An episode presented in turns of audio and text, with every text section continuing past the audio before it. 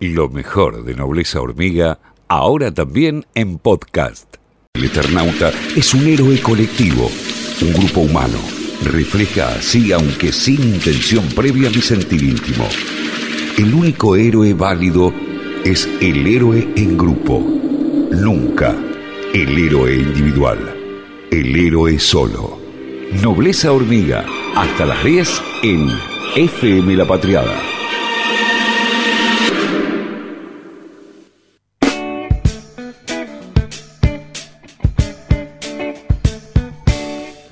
Los temas de estas semanas va a ser el proyecto de ley de modificación de impuesto a las ganancias que se va a tratar en el Congreso de la Nación, diputados en concreto seguramente la semana próxima. Vamos a dialogar en estos momentos con Carlos Vivero, él es diputado neuquino del Frente de Todos y asumió de hecho en el, lugar de Darío Martínez después de que fue convocado como secretario de Energía.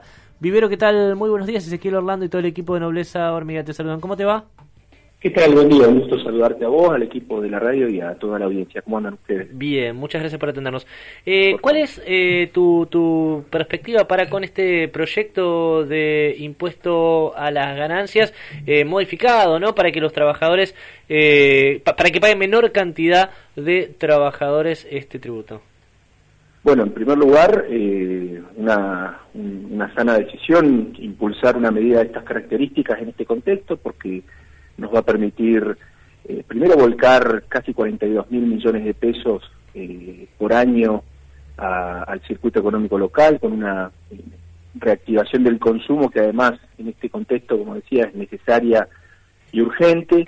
Va a permitir que casi un millón trescientos mil trabajadoras y trabajadores, jubilados y jubiladas, dejen directamente de pagar este tributo y que obviamente poner este instrumento al servicio del conjunto de trabajadores y trabajadoras también es en el marco de este un, proceso donde estamos por lo menos construyendo instrumentos, construyendo herramientas para propiciar una dinámica recuperación económica y por otro lado eh, construir las condiciones para una mejora sustancial en los sectores de la actividad económica de la Argentina. Así que con esa expectativa, la verdad que el proyecto inicial que había presentado Sergio Massa eh, ya de por sí tenía características importantes y eh, la convocatoria de distintos sectores del mundo del trabajo, la, convocatoria de distintos sectores de la representación eh, de las pymes, del comercio, de jubilados y jubiladas, permitió enriquecer un proyecto que esperamos nosotros el día de hoy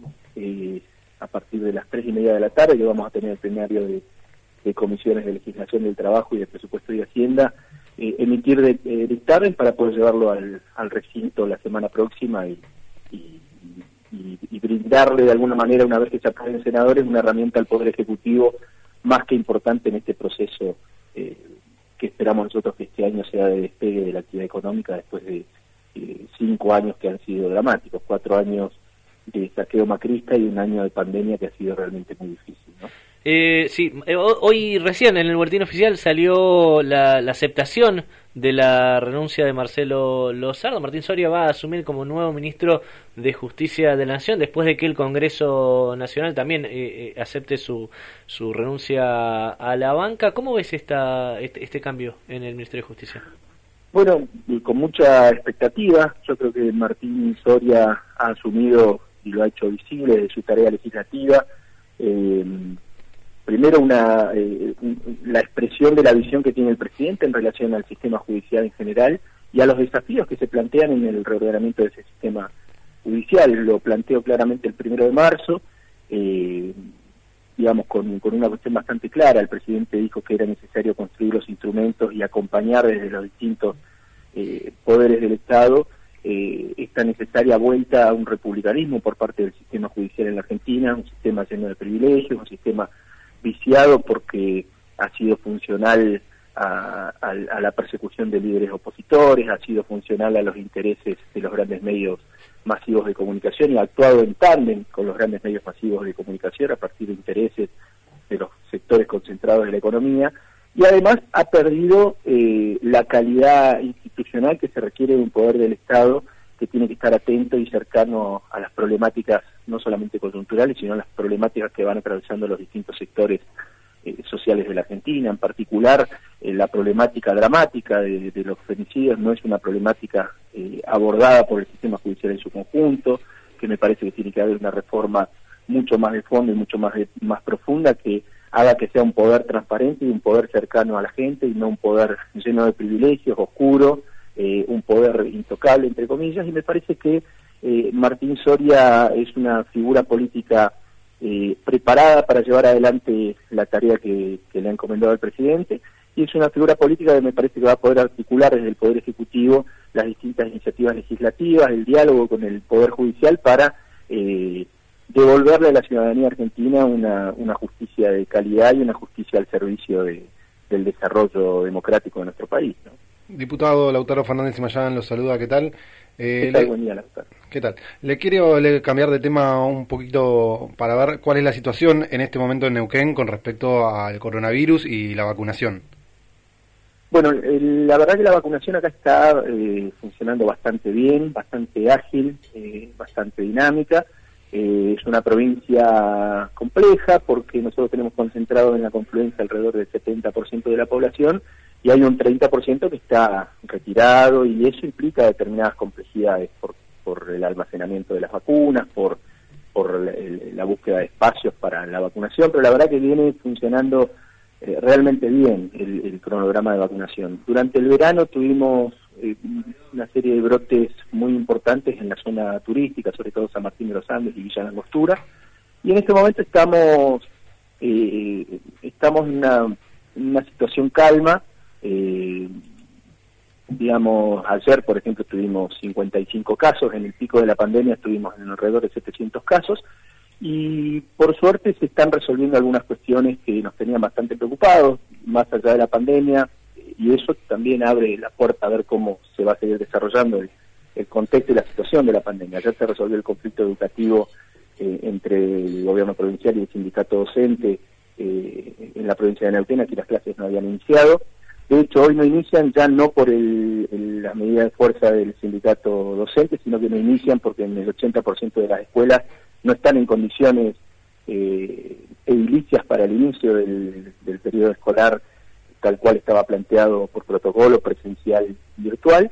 Eh, y vamos transitando un contexto económico no muy distinto al, al resto del país. La diferencia es que esta es una provincia con enormes riquezas que se han encargado de fundirla y se han encargado de ponerla en una situación de absoluta complejidad, producto de eh, la condescendencia del gobernador Gutiérrez durante cuatro años con las políticas que impulsó eh, Mauricio Macri, ¿no? Eh, Vivero, le, vuelvo al tema ganancias. ¿Qué opinas sobre esta, propuesta del gobierno nacional de que las grandes empresas paguen más de impuesto a las ganancias y así se compensa en parte lo que se deja de recaudar por eh, este, proyecto de Sergio Massa? Bueno, eh, ¿están en capacidad las grandes empresas de pagar eso? A ver, yo, en primer lugar, el, proyecto de ganancias que de Sergio Massa se va a ver compensada el, agujero fiscal, entre comillas, eh, por el aumento de la, recaudación vía, vía, ingresos a través del consumo, digamos, vía IVA y vía otros otros factores. Eh, yo lo que creo que el proyecto de ley que envía el Ejecutivo con, eh, con, un criterio de sentido común y además con esta con este planteo de abrir el debate a los distintos sectores, ya se tiene conocimiento de que desde la propia Cámara se está convocando a distintos sectores para iniciar un debate abierto, como fue con el, impuesto a las ganancias, para mejorarlo, para fortalecerlo y para corregir lo que haya que corregir, pero creo que abre la puerta a un camino progresivo de reforma tributaria en la Argentina que necesariamente tenga eh, aliviane la carga del mundo del trabajo, aliviane la carga de las pymes, de los sectores de base de la actividad económica y que fortalezca o, ponga más el acento en aquellos sectores concentrados de la economía que tienen mayores rentabilidades y que muchas veces no, están atravesados por la actividad productiva o industrial, sino están más bien atravesados por la especulación financiera. Creo que vamos hacia ese camino.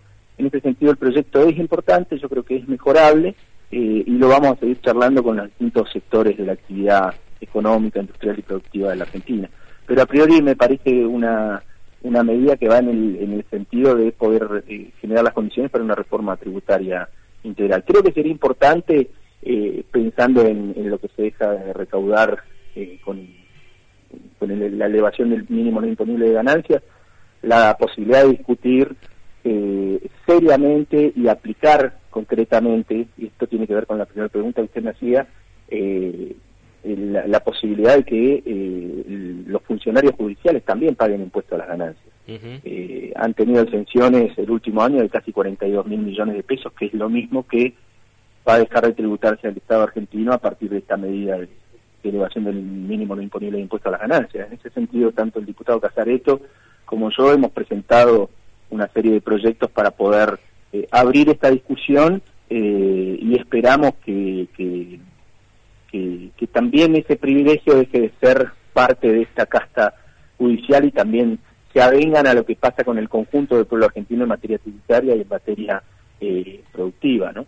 Lo último que, le pregunto, bueno, como, como este Neuquino, usted está eh, bueno muy metido en tema tarifas porque es un tema más que relevante en eh, toda la Patagonia. ¿Qué es lo que piensa tiene que pasar con las tarifas de, de, gas, de luz y los subsidios?